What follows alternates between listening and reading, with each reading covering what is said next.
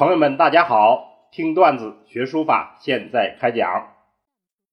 上次我们讲的是颠章狂速无极限，今天要讲帝王御笔定乾坤。话说有唐一代，凡二十一帝，至少有十六帝与书法结缘。帝王重视书法，当然首先是经世。忌用，重在文字内容。唐以正楷为上，目的正在于此。自然，他们也真情投入赏玩传习、君臣论书、提倡新风、以书求道等等这样一些风雅之中，从而使大唐的书法盛行，名家辈出，真可谓远迈未尽。后盖宋元明清，我们这儿就略说几位代表性人物。首先是唐太宗，唐太宗的确饱读诗书，而且雄心勃勃。他提倡书学，其实是为倡导儒学的系列活动做了一个细节。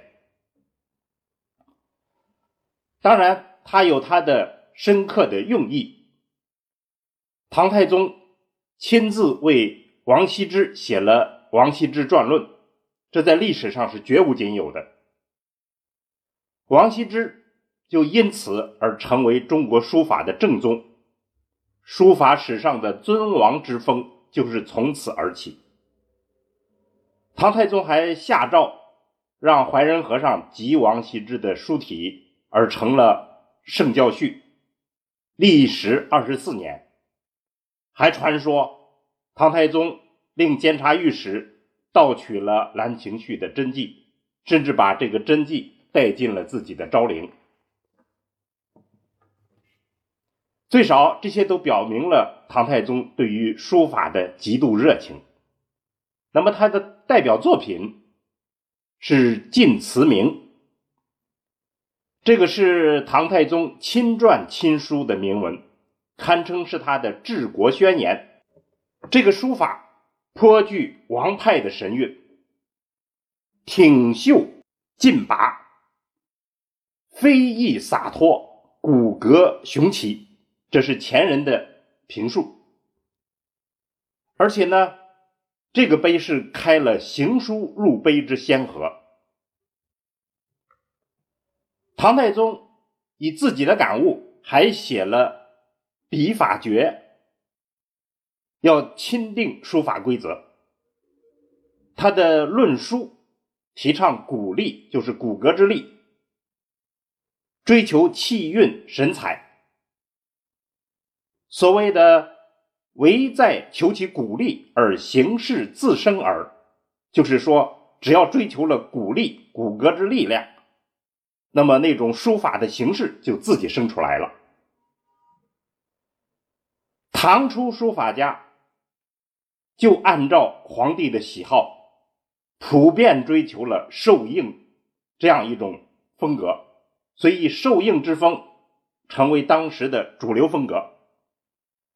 欧阳询正是在此基础上提出了八绝和三十六法等等那样一些规则。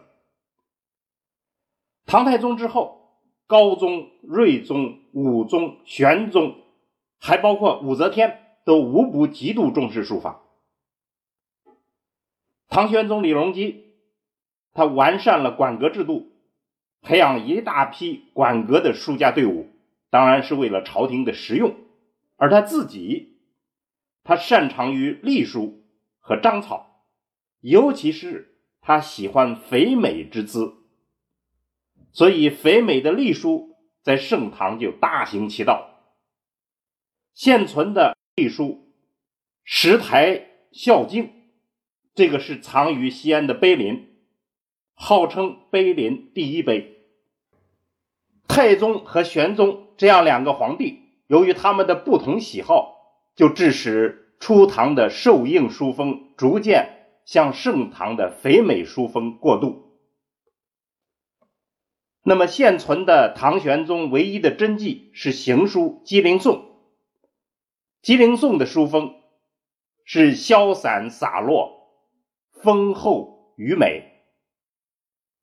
唐玄宗所标榜的这种肥厚的书风，导致了徐浩、苏灵芝，甚至包括颜真卿等人都追求肥厚的书风。当然，我们要讲皇帝的书法，还有一个特异的人物，就是武则天。武则天的书法，当时就号称奇宗绝俗、美态入神，还说她可谓天下之妙计、宇中之奇观者焉。现存的最好是升仙太子碑，这个的确深得二王神笔，又有自家独特的风格。被誉为中国最美的一百幅传世书法之一。那么，历代帝王喜好书法是一种比较普遍的现象。虽然他们坐拥江山，万人之上，但是喜欢书法的心和普通的书法喜欢者无异。他们也都存在一个以书悟道的艰难历程。唐以前。汉章帝喜欢章草，南朝的梁武帝热衷于王羲之，唐以后李后主、宋徽宗都是痴迷书法，以至于误了江山。明清、明宣宗、清康熙、雍正、乾隆，他们爱书法，比较理智，能够自控。所以以书法为自己的江山社稷服务，又彰显了自己的雅号。那么，为什么帝王日理万机还能在书法上独树一帜？其实这里面也有点秘籍。帝王有帝师，一般都是名家大师，他们也重视书风的传承。与一般的书家极其类似。帝王的独到之处在于所谓的庙堂之气，就是那种舍我其谁的中正之之气，这是儒家讲的所谓中正之气。具体来说，就是既不求飘逸而过分的闲细，也不求雄浑而过分的狂躁。更不能彰显个性，显示出某种市井之气。所以，他们普遍的书风基本上是敦朴、厚重、中正、雅洁等等。所以，这个基本上就可以称为是帝王书风。总之，我们这儿提出说，帝王御笔。定乾坤，主要意思是指他们推动了书法的热潮。其次呢，他们的偏好又导致了书法的时代风尚。而最重要的是，帝王的精神禀赋和他们身居高位的龙凤之气，创造了一批书法艺术的特异精品。这是中华文化的宝贝。好，今天这个话题我们就讲到这儿。听段子学书法，我们下次再见。